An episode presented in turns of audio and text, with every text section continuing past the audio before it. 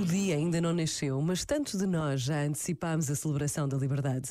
Somos criados para a liberdade, não a liberdade de se fazer tudo o que se quer, mas aquela que nos ajuda a crescer enquanto pessoas, que nos responsabiliza enquanto cidadãos. A liberdade de pensar, de escolher, de viver segundo aquilo em que se acredita, de rezar.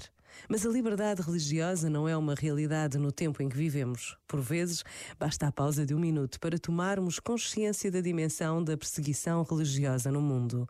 Pensa nisto e boa noite. Este momento está disponível em podcast no site e na app da RFM.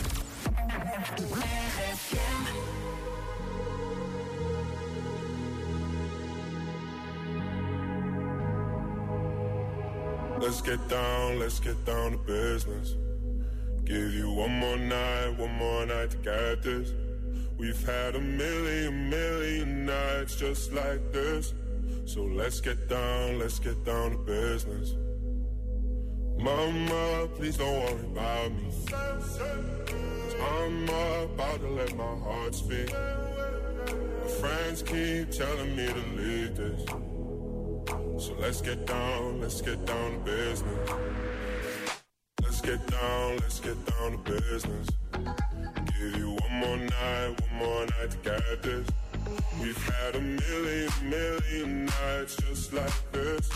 So let's get down, let's get down to business. Let's get down, let's get down to business.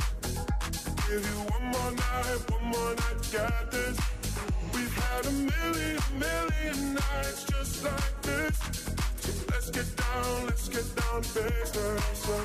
Back and forth, back and forth with the bullshit. I know I said it before, I don't mean it. It's been a while since I had your attention. So it might hurt to hit it.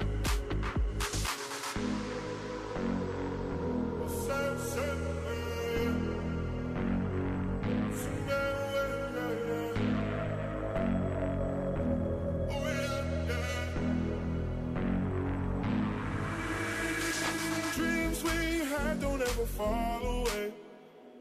We can't leave them if we stay the same. And I can't do this for another day.